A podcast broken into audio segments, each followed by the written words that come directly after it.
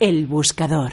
Saludamos a Juan Carlos Costa de costaros.com EAFI. Juan Carlos, hola, ¿qué tal? Buenas tardes. Hola, muy buenas tardes. ¿Qué tal todo el lunes? ¿Bien? Bien, bien, lunes. La verdad es empezando la semana y bastante más apagada de lo que Bueno, esperábamos. apagada, pero fíjate, ¿eh? yo creo que pocas veces también sonreímos ¿eh? cuando hay una caída. ¿eh? Sí, 0,35. sí, bueno, la Bueno, verdad es que pues- sí, porque esto se llama parada y fonda para conseguir Eso, esto. eso, eso, eso. Ahí estamos. Eh, Hoy nos llevamos al buscador a prisa, ¿no? Vamos a especular un Prisa, poco con sí. ella, venga.